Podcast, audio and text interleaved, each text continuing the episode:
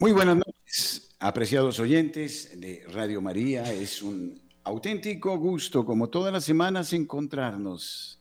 Hacemos radio a esta hora de 8 a 9 y nos unimos con Radio María del Perú.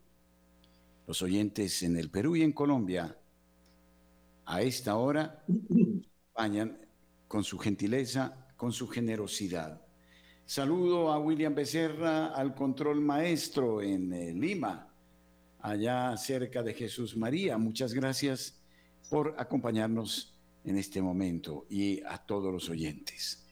Bueno, en esta noche nos acompaña el doctor Guillermo Cardona, estimadísimo amigo, un gran hermano, eh, diría yo casi que cofundador de Radio María en Colombia. Nos ha acompañado desde siempre con espacios de profunda reflexión. Él es experto en familia, además de otras labores que ha hecho y de una vida espiritual cultivada permanentemente a través eh, de la espiritualidad de Monseñor eh, Escriba de Balaguer. Bueno, son muchas las cosas que tendría que decir del doctor Guillermo. Y bueno, en esta noche vamos a tocar un tema del que él es estudioso y yo me voy a remitir a aprender y a escuchar. Vamos a hablar de las almas del purgatorio, de esta espiritualidad, y digo espiritualidad porque es también una obligación orar por quienes ya se anticiparon a nosotros y están en esta fase de purificación. ¿El purgatorio existe? ¿No existe? Se lo pregunta mucha gente. Y es obvio, desde la más eh, elemental lógica, que el purgatorio exista. Es también principio eh, de la iglesia. Eh, hablamos siempre de los novísimos del purgatorio, del cielo, infierno, de la muerte como tales. Bien, entonces yo he querido invitar al doctor Guillermo para que hablemos de una mística que nos ha dejado una obra estremecedora, diría yo, ¿no? Sáquenos de aquí, María Sima. A partir de ahí, vamos a abrir nuestro diálogo con el doctor Guillermo. Buenas noches, doctor Guillermo. buenas noches, apreciado padre Germán. Muchas gracias por esa presentación que me hace. Me congratula y verdaderamente que sí es así. Además me siento como una especie de hijo suyo también, porque cuando viví en Bogotá, mi primera parroquia fue la parroquia, digamos, que nos dio la bienvenida a la parroquia donde vivimos durante 24 años. Increíble. Y, pues, una buena amistad, vio crecer mi familia, vine a hacer la Radio María y luego el Señor me llevó allá con unos programas en defensa de la vida. Y aquí estamos, Padre. Sí, bueno solo sugeriría, si logramos enderezar la cámara, porque lo, estamos viendo en, eh, en formato a eso. Sí, perfecto, perfecto ahí. Muy bien. estaba de medio lado. Es que Exactamente. me patró, me patró la zona, padre. Bueno. Entonces, que bueno, yo también lo estaba viendo a usted como torcido. no, no, no, no. pues claro, lógicamente, porque, bueno, todo depende del cristal con que se mira, ¿no? sí, estaban los dos cuadritos ahí, uno al derecho, otro al revés. Qué bueno que ya estamos así y qué bueno que empezamos con esta amistad, con este cariño, con esta cercanía que tenemos. Mi saludo también a los demás compañeros de, que, están, que están desde el Perú y todas las personas que están haciendo la dirección del Control Master y por supuesto a nuestros oyentes. Entonces, con respecto al purgatorio, yo creo que todavía no es un dogma de fe, pero sí ha sido una creencia de la iglesia desde tiempos inmemoriales, desde el principio, desde el principio. Se ha creído, y, y, lo enseña el catecismo, que ante Dios, ante la majestuosidad de Dios, ante la inmensidad y la pureza y la sublimidad de Dios que es absolutamente pulcro y sin mancha, no puede llegar nada manchado. Entonces, nosotros, los hijos de Adán y Eva, revividos por Cristo, somos pecadores y lógicamente tenemos manchas, exceptuando a Jesucristo, que es el Inmaculado, el Hijo impoluto del Padre Eterno y a la Santísima Virgen que en, en, en, acción eh, a su maternidad divina, fue preservada del pecado original. Ellos dos son los únicos inmaculados que no han tenido pecado, que no, que no tienen pecado jamás. De resto, todos los demás somos pecadores. Y claro, en, esta, en este paso por la tierra, pues dejamos una huella también, una huella de mala, de, de, daño al prójimo, de pecado, de errores, de cosas eh, premeditadas, de cosas también que no son tan premeditadas, pero que son un daño. Nos hacemos daño nosotros mismos, dañamos nuestras almas, afeamos nuestras almas y dejamos una huella también de dolor y de injusticia. Y lógicamente, por más que muramos, el momento de la muerte nos sorprenda, digamos, en gracia, debemos reparar muchas faltas, digamos, morir en gracia es tener eh, el alma en paz con Dios, la cuenta con Dios la hemos saldado en el perdón que Él nos da y en la absolución sacramental, pero tenemos muchas deudas con el prójimo o tenemos todavía muchas cosas para reparar. Entonces, como nadie puede entrar, nada manchado puede entrar a la gloria de Dios, debe existir un lugar que también parece que es estado, estado y lugar, donde el alma se purifica, donde el alma termina de purgar las penas debidas al amor de Dios. O sea, nosotros debemos amar a Dios en plenitud, pero, pero en realidad que no la amamos en plenitud. Los santos son seres humanos como nosotros que han habitado esta misma carne, que han pasado por estas mismas tragedias que todos pasamos, que han tenido la realidad del dolor, que han tenido la realidad del trabajo, del agobio, del cansancio, las contradicciones, pero que han tratado de identificarse con Cristo en todos los momentos de su vida y algunos han alcanzado la santidad como los, como los discípulos que trabajaron de la parábola del Señor, que trabajaron únicamente una hora antes de acabarse la jornada. Muchos llegan a la santidad, acabándose la jornada, como el, como el ladrón que estaba a la derecha de Cristo, que ese se, era tan buen ladrón que se robó y se ganó el cielo, en el, último instante, en su agonía, ya en la agonía se lo ganó. ¿Por qué? Porque la misericordia de Dios es infinita. Pero claro, él tuvo el bautismo del martirio y con ese bautismo entró glorioso al reino de Dios. Los demás debemos ir a un lugar de purgación. Y ese, eso está expresado en el Evangelio. Entonces, hay varios pasajes del Evangelio donde se habla sin que se diga la palabra purgatorio, es uno de los argumentos de nuestros eh, hermanos esperados, los que se salieron en algún momento con Martín Lutero y otros que se llaman reformadores, se salieron del redil, pues ellos dicen que únicamente lo que está en la Biblia, como en la Biblia no está la palabra purgatorio, entonces no aceptan el purgatorio. Problema de ellos, hay que rezar mucho por ellos, pero sí está el concepto. Entonces, el Señor cuando dice, arregla tus cuentas con el adversario, con tu adversario mientras vas de camino, no sea que se acabe el camino y tu adversario te entrega al juez, el juez te entrega al alguacil, el alguacil es como un carcelero, y el carcelero, el alguacil te mete en la cárcel y no saldrás de allí hasta que pagues el último céntimo. Doctor Cardona. un lugar de purificación y de un tiempo de purificación. Sí.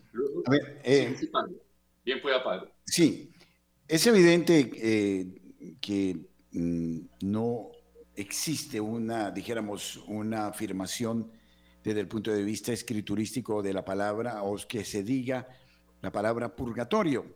Pero sí es importante eh, la existencia de distintos santos y místicos que nos dan testimonio de la existencia del purgatorio. Yo creo que eh, esto también debemos mirarlo de cerca porque eh, es necesario acudir a la divina palabra, a lo que ella realmente enseña y significa, pero al mismo tiempo debemos estar atentos a, la mística que eh, de gran modo nos habla sobre estas realidades desde experiencias sumamente exactas. Claro, claro que sí.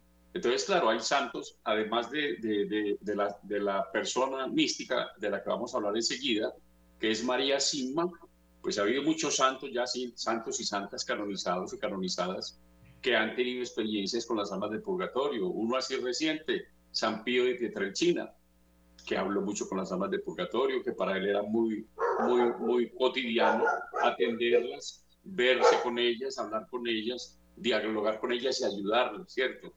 Santa Brígida también, eh, entiendo que muchas santas, Santa Catalina de Génova creo que también tenía grandes experiencias con las almas del purgatorio. Pero entonces entrando en lo de María Sima, me parece que es un regalo muy grande de Dios a la humanidad en puro siglo XX, tiempo moderno ya, eh, muy actual, muy actual, un alma sencilla, un alma de una campesina, era una campesina, pero campesina, campesina, en un pueblito muy alejado de Austria, por allá en esos montes, en esos montes esos nevados, en esas rocas eh, frías que hay por allá. Y, pues cuidadora de animales, con, su huerta, con pollos, con gallinas, con todo eso. Y, pero unas grandes ansias desde niña de servirle a Dios en algo, de servirle a Dios. Entonces quería como entrar en una comunidad religiosa, pero ella muy enferma, tenía unos problemas creo que de pleuresía o algo así. Desde muy niña padecía una enfermedad, la recibieron en un, monasterio y, la, despidieron de ahí al muy poquito tiempo por la enfermedad. Le dijeron que, que, que esperara un tiempo, que creciera un poquito más y que luego buscara de pronto otra comunidad donde no fuera tan fuerte la regla.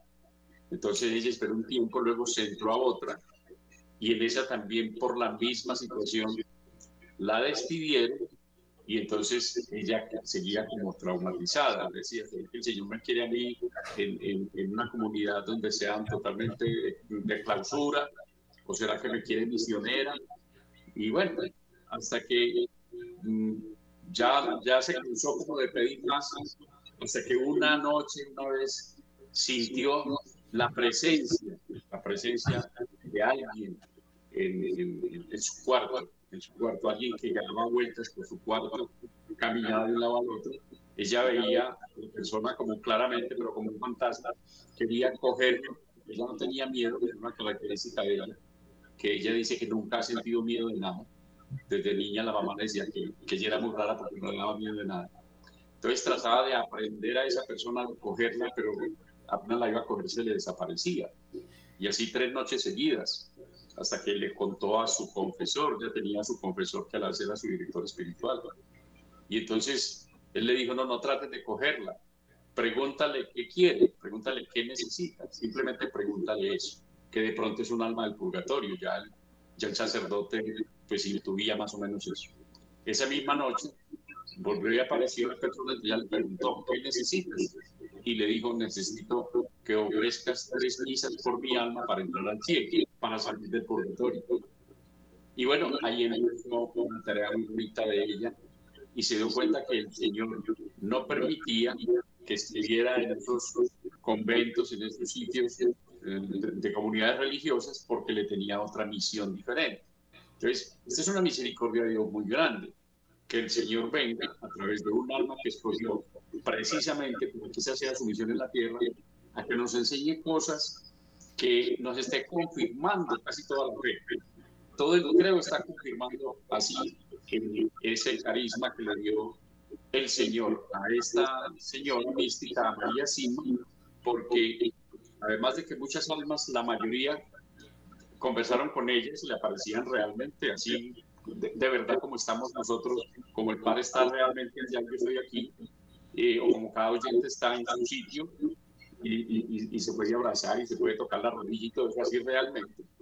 Pues eh, eh, eh, estas personas, la, la, unas iban a pedirle concretamente qué necesitaban para poder llegar a la gloria y ser liberadas del purgatorio. Pero muchas, ella dice cuando se quedaban calladas después de preguntar lo que necesitaban, era porque querían que ella les preguntara algo. Entonces ella se volvió emisaria de muchas personas que la seguían, que le decían, ¿por qué no le pregunta a las almas por tal otra alma? ¿O, o, qué hacer en estos casos? Eh, y, las, y las almas le decían, mm, luego entra la respuesta. Entonces ellas querían empezar también como de mensajeras entre, entre María Sima y la humanidad y ellas allá en el purgatorio con respuestas para nosotros. Una cosa muy bonita es que ella se consagró cuando empezó, que ya se dio cuenta que iba a dedicarse a, servir a las almas del purgatorio, entonces ella se consagró a la Santísima Virgen bajo esa, esa jaculatoria que tenemos en la letanía tan bonita, Madre de Misericordia. se consagró a la, a la Madre de la Misericordia. ¿Por qué? Por la misericordia que la Santísima Virgen tiene con las almas. En este mes celebramos el 16 eh, la advocación de la Virgen del Carmen, que es, digamos, la preferida como advocación para liberar las almas del purgatorio, a través incluso del, del, santo escapulario, de ese privilegio sabatino de llevar bien llevado el escapulario y bueno, todas esas cosas que usted sabe más que nosotros, que seguramente ahorita nos explicará. Entonces dice que había dos versiones, una en las que llegaban simplemente a pedir algo para ellas ser liberadas y otras que además de eso quedaban como esperando que ella preguntara algo. Y esas respuestas nos han dado muchas luces, porque nos van aclarando el credo, todos esos, los, los artículos del credo, lo vamos viendo uno a uno, ellas confirman todo.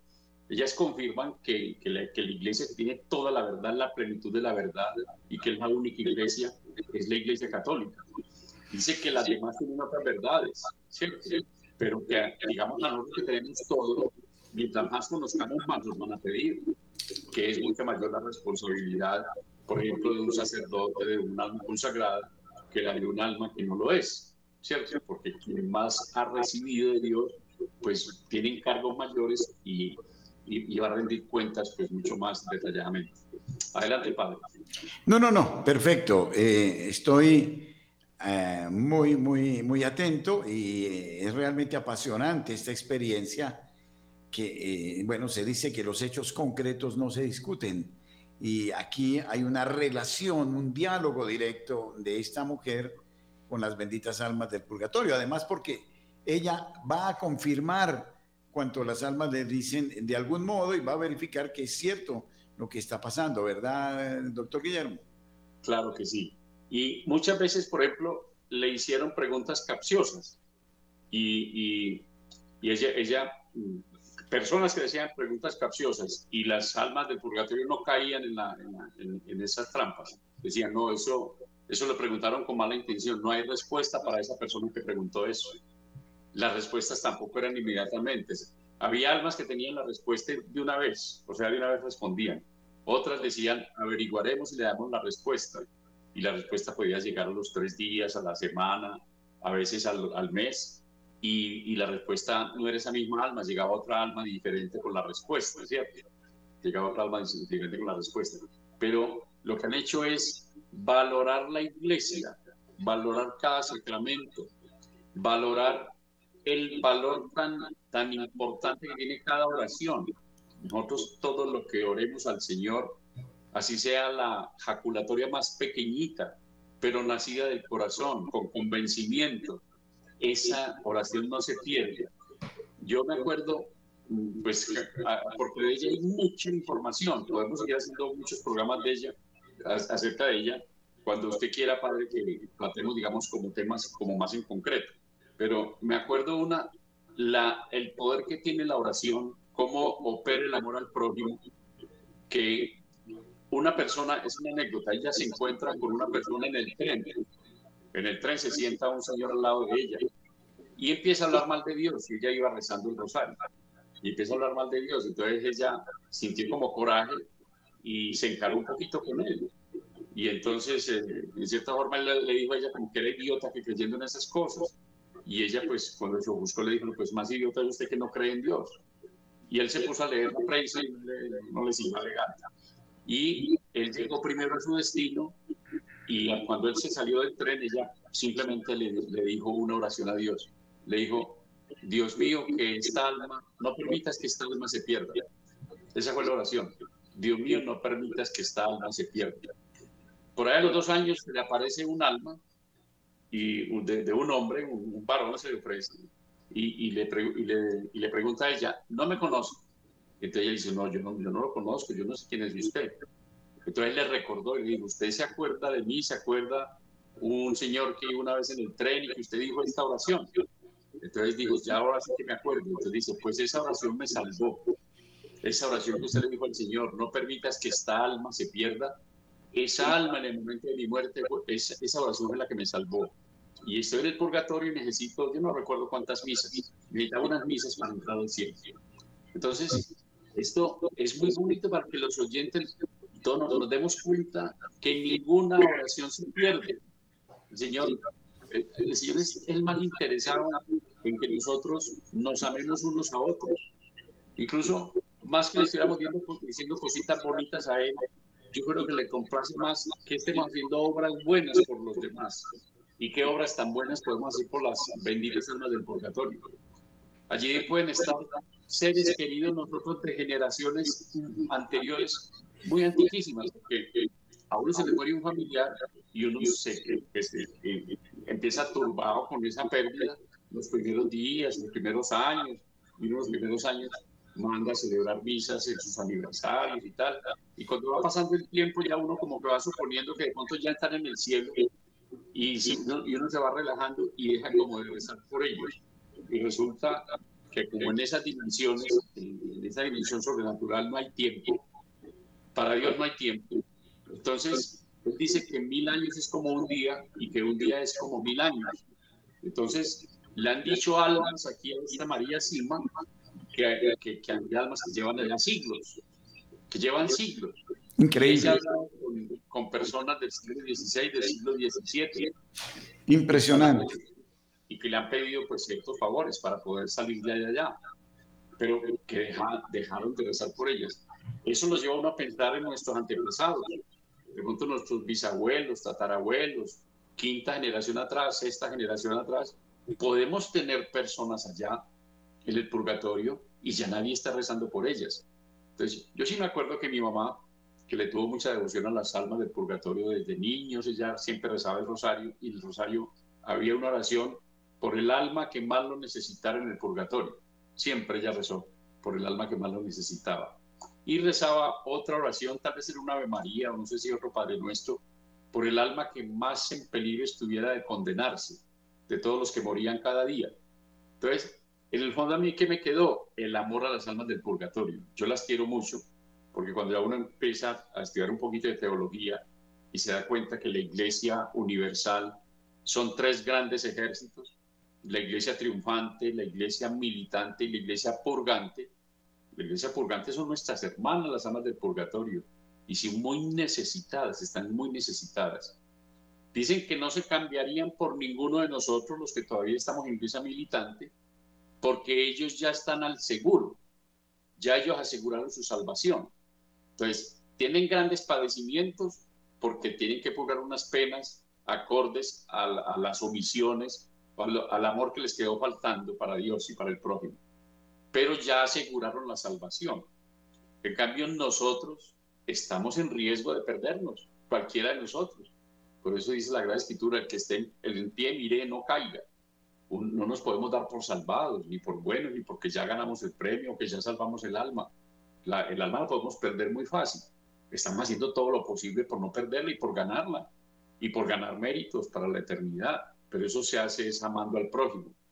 Y qué gran prójimo es esa multitud de almas que conforman la iglesia purgante. Esa, novena antigua de las ánimas que también hacía mi mamá, decía cosas tan bonitas que lo ponían a pensar a uno yo no sé por qué quitaron esa novena, que esa novena a mí es la que más me gusta porque le habla uno más claro.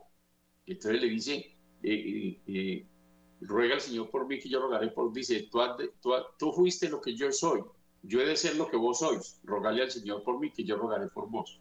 O sea, tú fuiste lo que yo soy, están hablando las almas, le están diciendo a uno que rece por ellas, tú fuiste lo que yo soy, yo he de ser lo que vos sois, rogale al Señor por mí que yo rogaré por vos y esa otra que decía para, para sacudirlo a uno a, amar a los seres queridos que ya se fueron.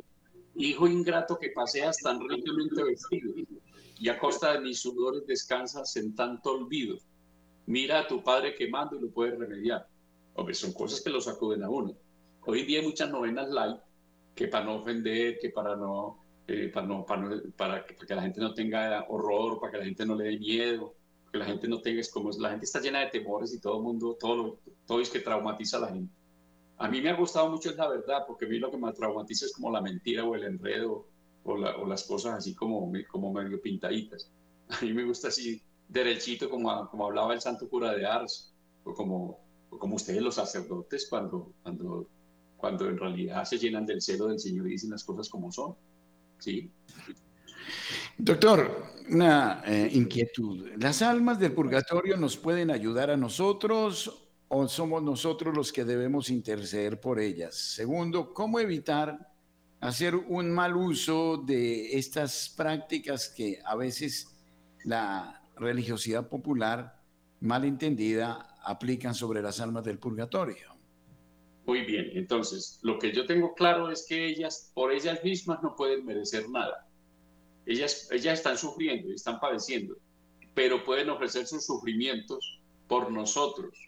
Ellas pueden ofrecer sufrimientos por nosotros para que nosotros no nos condenemos, para que nosotros de, pronto no tengamos que purgar las penas tan duramente como las están purgando ellas, que no caigamos en los mismos errores. Pero por ellas no pueden merecer nada. Y entiendo que reciben también todas las oraciones del cielo, de todos los santos, de la iglesia triunfante a la iglesia triunfante también le interesa que todos como iglesia vamos, ojalá, ojalá no hubiera almas en el purgatorio, sino que únicamente todos estuviéramos ya en el cielo, que ahí empieza el reino de los cielos. He oído decir que el reino de los cielos empieza y que llega a plenitud cuando ya toda la humanidad que se tiene que salvar estemos salvados, estemos todos en la gloria con el Señor. Ahí empieza ya, eso será después del juicio final, empieza la felicidad. Entonces, ellas sí pueden ayudarnos a nosotros y nos ayudan materialmente. Eh, me acordaba de otra anécdota que cuenta María Sima eh, de, una, de una experiencia que le dieron personas vivas, personas vivas. Iban por un camino de Europa, también tal vez de pronto en Austria, eh, por, por, una vereda de esos, por un camino de esos, con un carruaje cargado de, leña o de madera, y, se atascaron y se les cayó toda esa madera y ya venía un aguacero y tal, entonces se desesperaron mucho. Eran dos señores y dijeron, hombre, que apareciera alguien nos ayudara, pues esto por aquí tan solo no hay nadie, que, que nos ayudara alguien a subir esta madera nuevamente al carro. Y aparecieron dos señores y les ayudaron, muy veteranos, y, y, alzaron la madera, la amarraron bien y dijeron, bien, puedan sigan. Y estos señores dijeron, muchas gracias. Ah, ah fue un alma, le, le contó, fue eso a ella y entonces le dijo que ellos, ellos dos eran dos almas que necesitaban pagar lo mismo. Y dice, si hubieran dicho gracias a Dios, hubiéramos entrado los dos de una vez al cielo. Pero únicamente les dijeron gracias. O sea, vinieron en auxilio de alguien que las encomendó, que, que alguien nos ayudara. Y, y se llegaron y ayudaron. Y estaban esperando que de pronto, cuando terminaran de hacer ese favor a seres humanos, en cosas materiales, en un trabajo material, le dijeran gracias a Dios, pero únicamente le dijeron gracias. Entonces se cumplió parcialmente y ellos pues desaparecieron, pero no pudieron entrar al cielo porque había que decir gracias a Dios. Ahí me, me, lleva a tocar un tema muy delicado y que es importante, eh, doctor Guillermo. Nosotros a menudo, muy a menudo, le robamos las gracias a Dios, la gloria a Dios. Nos apropiamos de las buenas obras, pero no, no le atribuimos a Dios esas buenas obras. O en otros casos usamos a Dios para nuestros intereses. Puede ser para la imagen propia, para el poder o muchas cosas. Creo que, no sé qué valoración puede hacer el doctor Guillermo de esto, porque creo que es de las ofensas mayores que se le puede hacer a Dios el usar a Dios indebidamente, su santo nombre, y el usarlo para nuestros propósitos. Yo creo que muchas almas en el purgatorio penan por esa realidad. Claro que sí. Yo creo que en eso caemos todos, padre, porque uno, eh, para uno, para uno poner a Dios de primero en todo, que Dios sea para mí lo primero, lo más importante, mi Dios, mi Rey, mi amo, mi todo que estaríamos cumpliendo ese, ese, ese, primer mandamiento, amar a Dios sobre todas las cosas. Y además con, toda, con, todo, con todo mi corazón, con toda mi mente, con toda mi voluntad, con todo mi ser, con todo mi ser. Y nos llevaría a actuar supremamente distinto, porque automáticamente se amaría el prójimo, porque a Dios no lo podemos ver personalmente, como nos explica San Juan. Entonces, quien no ama a Dios al prójimo, a quien ve, ¿cómo va a poder amar a Dios a quien no ve? Entonces, todo ese amor al prójimo, todo ese amor a Dios se manifiesta en el prójimo, pero en el prójimo le podemos decir gracias a Dios. Yo tengo una persona que siempre que le haga algún favor, mm, no me dice gracias a mí, me dice, démosle gracias a Dios. Claro, porque uno sabe que un favor que uno recibió de una persona es Dios quien suscitó a esa persona en el camino de uno y en ese momento y en ese evento para que las cosas salgan bien. Qué bueno uno darle gracias a Dios por todo, por todo. Usted ahorita en la presentación que hacía mía me decía que soy discípulo de San José María Escriba de Balaguer. Así con esa espiritualidad buscamos la santidad en medio del mundo haciendo lo ordinario, haciendo, haciendo extraordinariamente bien lo ordinario. Que todo lo ordinario lo hagamos supremamente bien, pero sobre todo, primero que todo, por amor a Dios, con esa rectitud de intención de que todo sea para mayor gloria de Dios. Entonces, lo más sencillo, mire, eh, evacuar el organismo. Eso es de las cosas tal vez más ordinarias que puede hacer un ser humano con su cuerpo, pero es de las cosas más sagradas y más vitales. Que dicho uno puede decir al Señor, coger la costumbre, Señor, gracias por haberme permitido evacuar mi organismo. Gracias porque me pude levantar. Gracias porque aunque me duele la cabeza me duele la espalda, estoy vivo y estoy aliviado y me voy a levantar. Gracias, Señor, por este amanecer. Gracias por este aguacero. Gracias por este verano.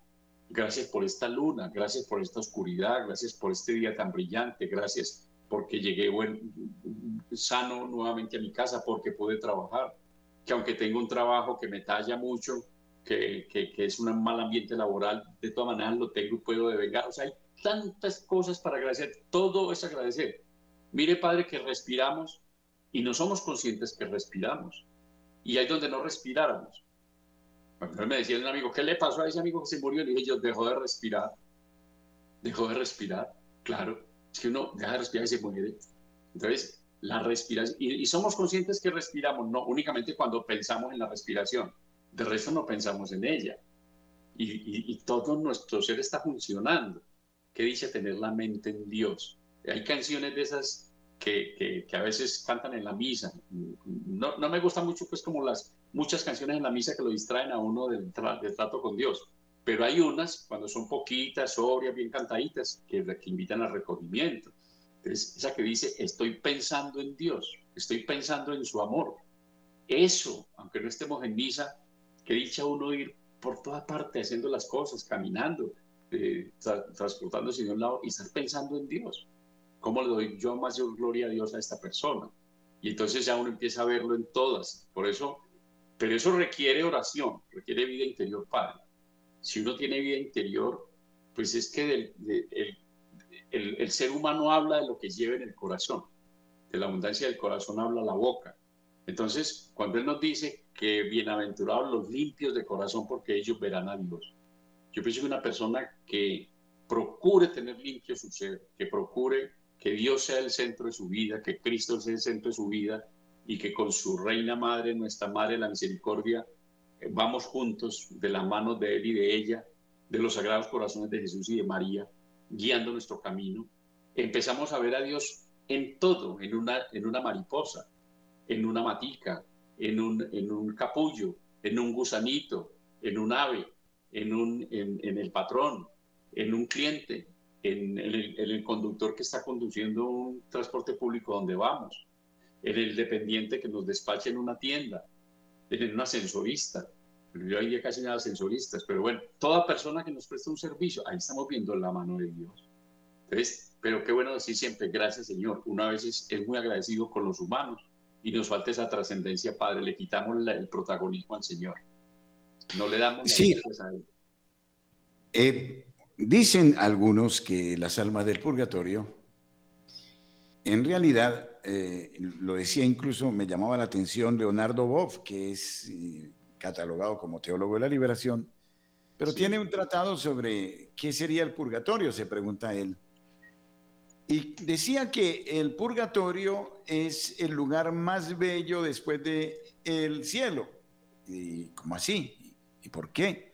Si es un lugar de prueba, es un lugar de purificación.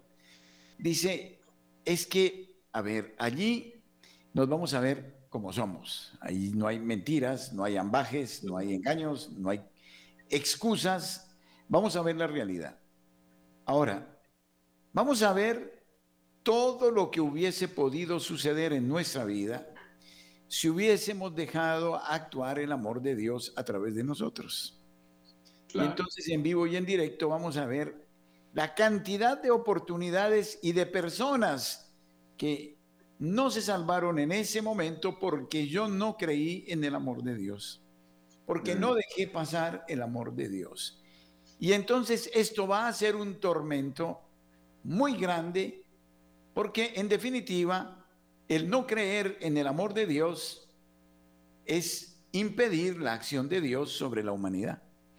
Y por otro lado, decía, es el lugar más hermoso porque se despierta una pasión enorme por Dios. Es como el novio enamoradísimo, apasionadamente, locamente apasionado de su novia y sin embargo no es correspondido.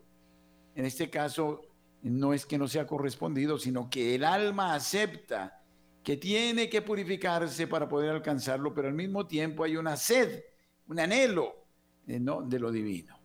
No sé si de repente ha podido meditar sobre estos aspectos, doctor Guillermo. Pero, pero claro que sí, porque es que yo creo que la, la, de, de lo que yo he visto haciendo oración sobre las almas del purgatorio y sobre los novísimos, sobre todas esas cosas que ocurren en el momento de la muerte, pensando uno en el juicio, la muerte, el juicio, el infierno, la gloria o el purgatorio, eh, pues uno piensa, cuando piensa en el purgatorio, como que lleva incorporados un gran dolor, pero una gran dicha.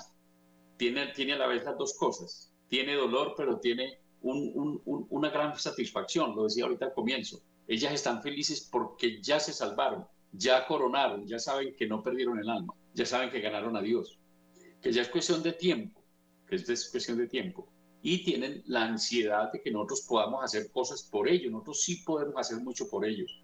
Casi que los que más podemos hacer por ellos somos nosotros porque tenemos aquí en la tierra, aquí en la iglesia militante, en la milicia de Dios, tenemos todo el arsenal para ayudarles a ellas. Tenemos toda la farmacopea, las mortificaciones, la oración, el espíritu de penitencia, un pequeño vencimiento, los sacrificios, ofrecer las tribulaciones, los disgustos, eh, la calumnia, la envidia, eh, la gente que se burla de nosotros, el matoneo, el bullying, las injusticias que nos atracan, todo el dolor del mundo ofrecido por ellos. Y una cantidad de cosas pequeñitas, pero es que muy pequeñitas, recoger una basurita del suelo, por amor a Dios y ofrecerlo por las almas del purgatorio y poner esa esa basurita donde es, le ayuda a ellas o puede sacar a una en ese momento. De alguna de pronto que era perezosa y que estaba esperando que alguien hiciera eso por ella. Y uno lo hace y esa sale. Es que... El abandono del rencor. Exactamente. Entonces, tantas cosas. Nosotros tenemos todo, todo lo que aquí. Hoy día que hay tantas enfermedades mentales, tanta gente sufriendo, a, veces llena de dinero, pero sufriendo de otras cosas, con unas angustias existenciales tremendas y unos vacíos de la vida que quisieran no existir. Esos momentos son muy dolorosos para un alma, son muy dolorosos para una persona, muy difíciles, pero eso viene ofrecido. Cuando la persona entiende que en ese momento, en esa gran tribulación, está ayudándole a Cristo a salvar almas, bien sea sacando almas del purgatorio o ayudando a, la conversión de personas aquí, o que las personas de los agonizantes, muchos no se vayan a condenar, sino que se vayan a un purgatorio, así sea largo, pero que se salven. O sea, todo tiene sentido en la medida que está en la economía de la comunión de los santos, en la economía de ese torrente de gracia que lo administra el Señor. Entonces, nada es inocuo, todo lo que hacemos aquí tiene sentido, sobre todo si está orientado y empapado por el amor de Dios, que es la clave de todo. Es la clave de todo. Muy bien, eh, volviendo a María Sima, y creo que otra de las cosas que agobia mucho a las almas del purgatorio eh, es la atadura a las cosas terrenas, a lo que se dejó. Eh, eh, la gente está penando, por ejemplo, porque no, porque no soltó, dijéramos, ¿no? lo que poseía, lo que tenía, o en muchos casos, por ejemplo, por dureza de estrechez de corazón, porque ellos se, dan cuenta de los errores que cometieron con sus hijos, por ejemplo, con eh, los maltratos, con la falta de caricia, con la irresponsabilidad, con la infidelidad y todo eso. Entonces, eh, no sé si María Siman tenga algunas experiencias en ese sentido de ataduras que hayan quedado, doctor. Claro que sí. Entonces, con respecto a los temas de la, de patrimoniales, de temas patrimoniales, de temas de tener dinero, de tener bienes materiales aquí, muchas almas van allá por el egoísmo de no compartir suficientemente esos bienes materiales, habiendo podido repartir en gente más necesitada, que es pecado de omisión. La otra es por el afán desmesurado, el apego a esos bienes que los llevan incluso a no amar la familia, sino a tener reyertas, querellas, discordias con la familia y morir en situaciones de mucha división, tener las familias supremamente divididas, parcializadas, a veces los hijos en bandos, en bandos distintos, los que están con la mamá, los que están con el papá, los que están a favor de él, los que están en contra de él, y se murió el papá y dejó unos líos tremendos.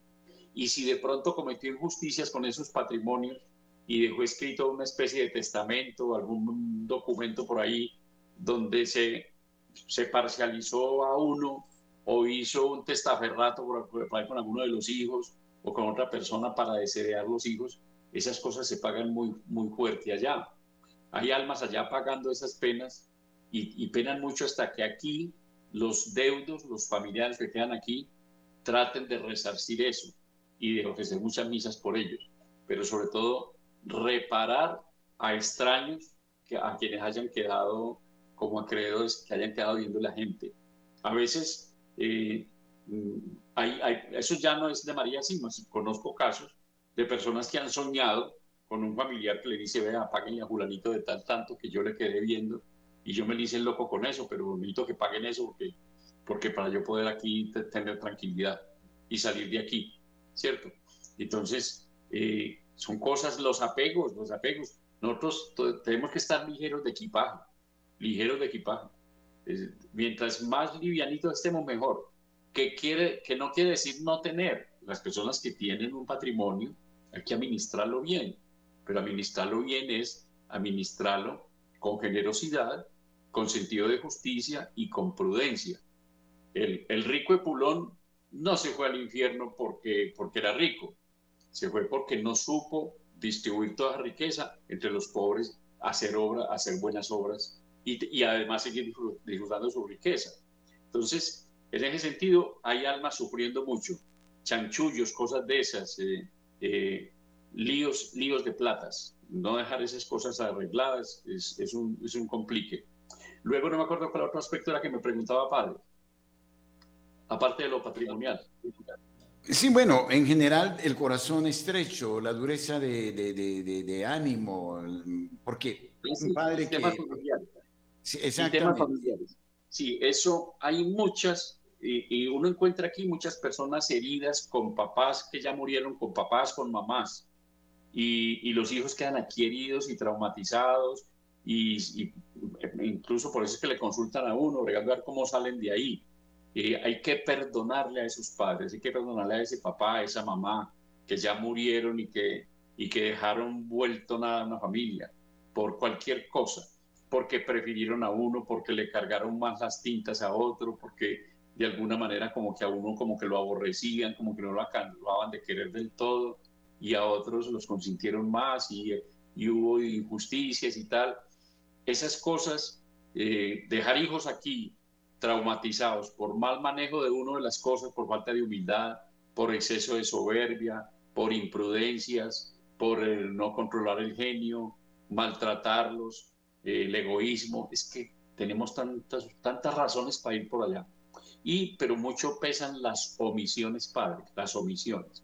No, no, no hacer lo que sí debemos hacer con los hijos, enseñarles las cosas que les debemos enseñar, encararnos con ellos para aunque pasemos un mal rato con los hijos, hacerles caer en cuenta que algo que están haciendo está mal hecho y que no lo deben seguir haciendo porque lo están haciendo a costa de su alma, ¿cierto?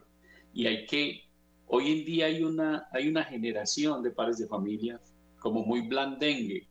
Mm, nos decían en la Universidad de Navarra que, que, se acercaban unos tiempos como de unas generaciones perdidas, ¿En qué sentido? Generaciones que les mandaron sus padres y les mandan sus hijos.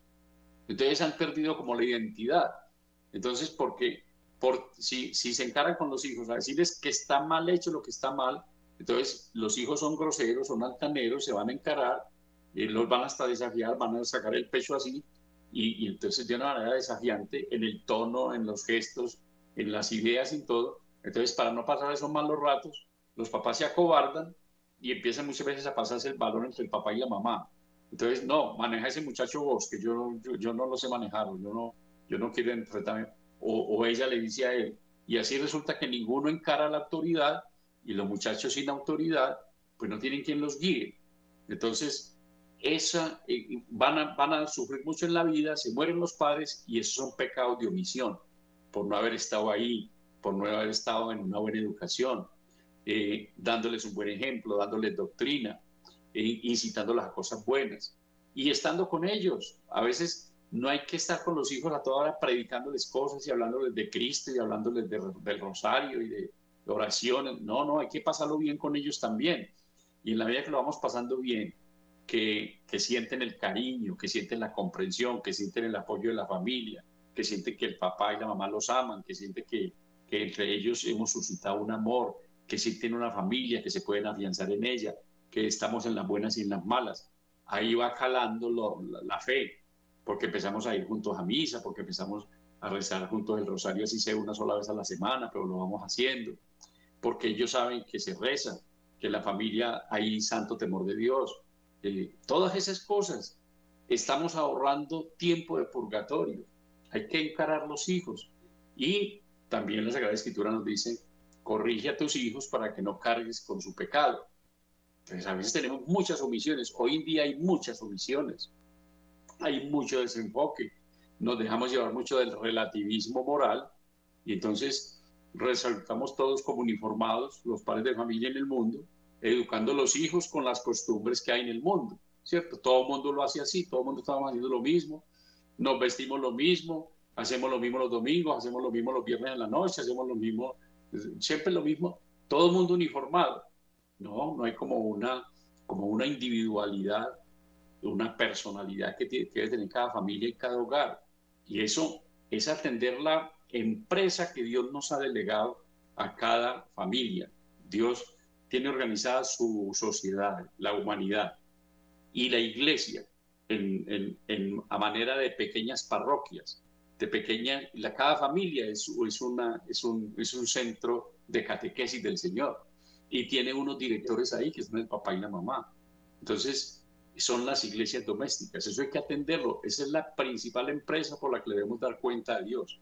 Y hay que hacerla con justicia, con respeto, con abnegación, si queremos que los hijos aprendan a servir, tenemos que servirle a los hijos, pero no, no servirnos de los hijos y, y enseñarles a servir, pero exigirles también, que nos vean sirviendo, pero que, que, que también sepan que hay que copiar el, el servicio. Eh, si, si no les enseñamos a servir, no les formamos la voluntad, Padre. Bueno, invito a los eh, oyentes que quieran establecer contacto con nosotros en Perú, en Colombia, ya me dirán el teléfono en el Perú para que en estos minutos que nos restan nos den su parecer sobre el tema que hemos eh, asumido en estos minutos. Eh, mientras tanto, eh, Santa Hildegarda de Bingen nos habla cosas interesantes, también ella de las almas del purgatorio.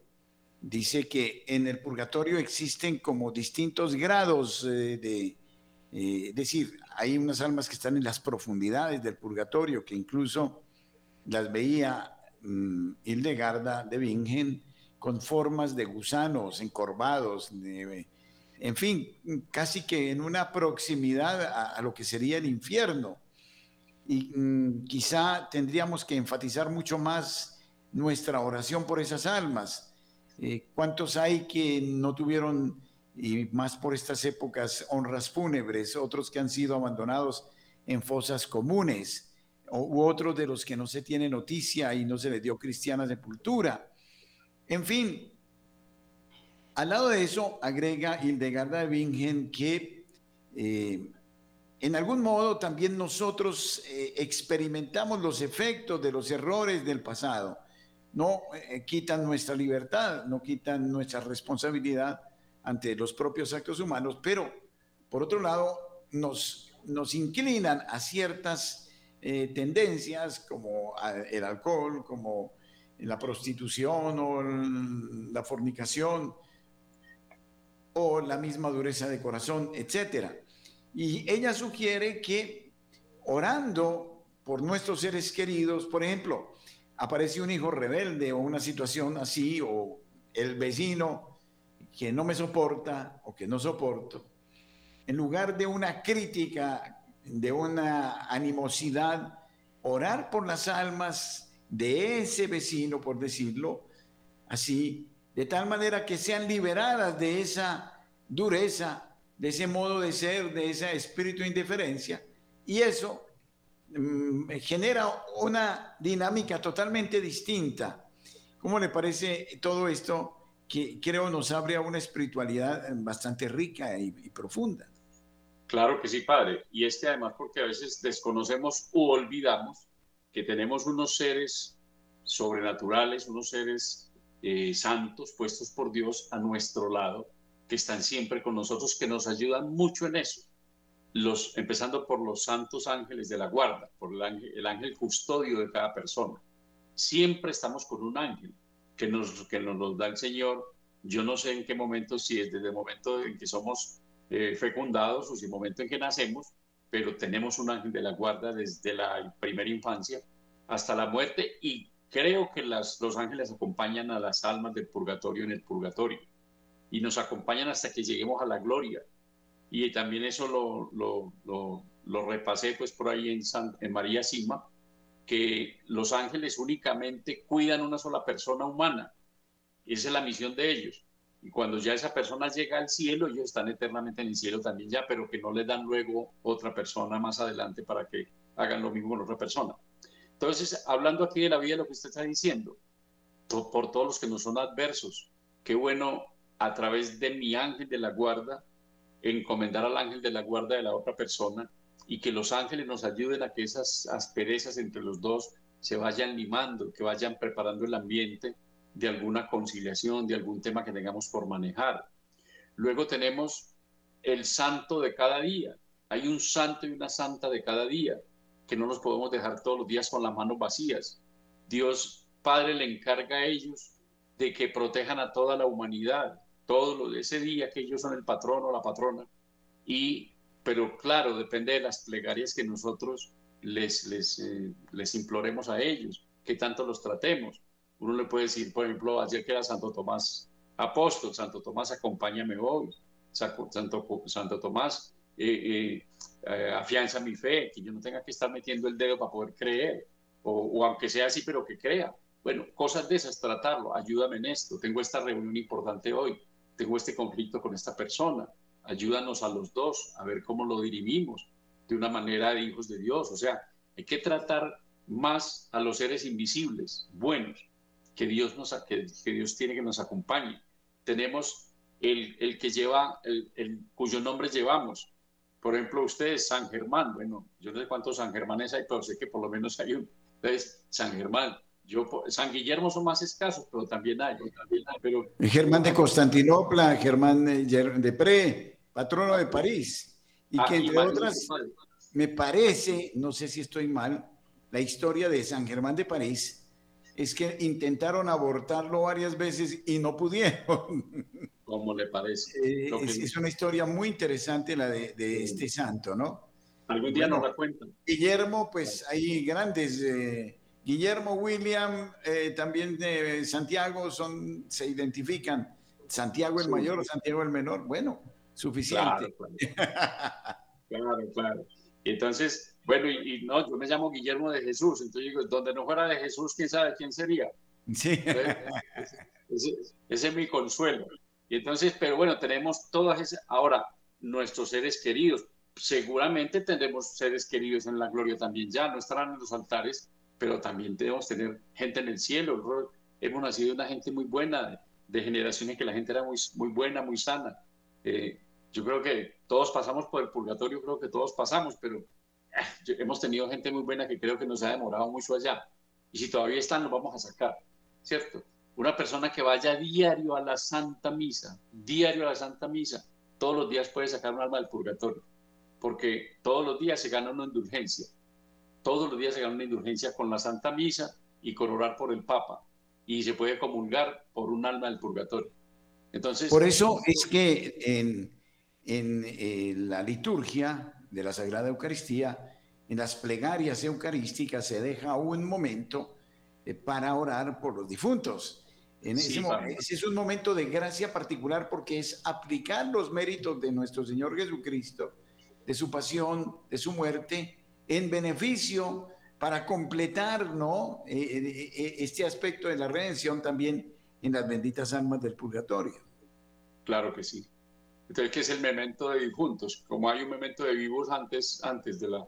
Entonces, claro, muchas cosas podemos hacer. El tema es, yo pienso, Padre, que es vivir en presencia de Dios. O sea, ser conscientes, primero la filiación divina, que somos hijos de Dios, ser consciente cuánto nos ama Dios y, que somos sus hijos. Cuánto nos ama y que somos sus hijos. Esa es la filiación divina. Luego, a presencia de Dios, que en todo momento todos mis actos estén inspirados por la gloria de Dios por el honor de Dios, para darle mayor gloria a Él, como decía San Ignacio de Loyola, todo para mayor gloria de Dios. Y eso nos lleva a amar al prójimo. Y amar al prójimo es ser indulgentes con el prójimo, ser, venerar al prójimo, aunque no conozca la persona. Una persona no conozco, pero lleva la esencia de Dios. No ver cuerpos, eso nos ayuda mucho también en la lucha de la lujuria, contra la lujuria no ver cuerpos, hay cuerpos muy lindos, Dios hace cosas muy bonitas, pero no conviene mirar lo que no es lícito desear. Entonces, no ver cuerpos, ver personas. Y si tengo más vida interior, llega un momento en que además de personas veo almas, veo almas. Así, eso, ese ha sido como, como el recorrido de los santos. Y todos estamos llamados a eso, Padre. No es tan difícil, pero sí es muy difícil si no hay vida interior, si no hay oración. Y si no hay quien nos guíe, también necesitamos guías. Porque si los guías de uno son el mismo espíritu del mundo, pues en esa nos mantenemos.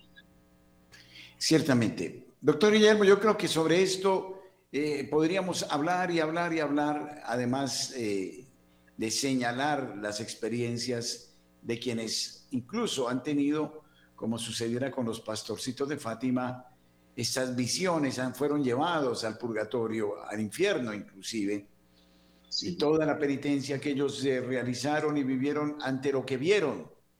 Entonces hay que tomarlo en serio. No quiere decir, para concluir, que Dios sea un justiciero, un eh, castigador, un verdugo. No, quiere decir que hay un proyecto, un designio de amor inmenso, eh, ¿no? El Señor insiste en salvar a la ciudad como nos narra hoy eh, la lectura del libro del Génesis con la destrucción de Gomorra y Sodoma. Pero el hombre es reticente, rechaza el amor de Dios y por eso eh, eh, se priva de estas gracias, a veces en manera leve, a veces en manera grave. Bueno, doctor Guillermo, muchísimas gracias, muy amable. Y sí. A usted, padre, por la invitación, por esta oportunidad tan linda de compartir con usted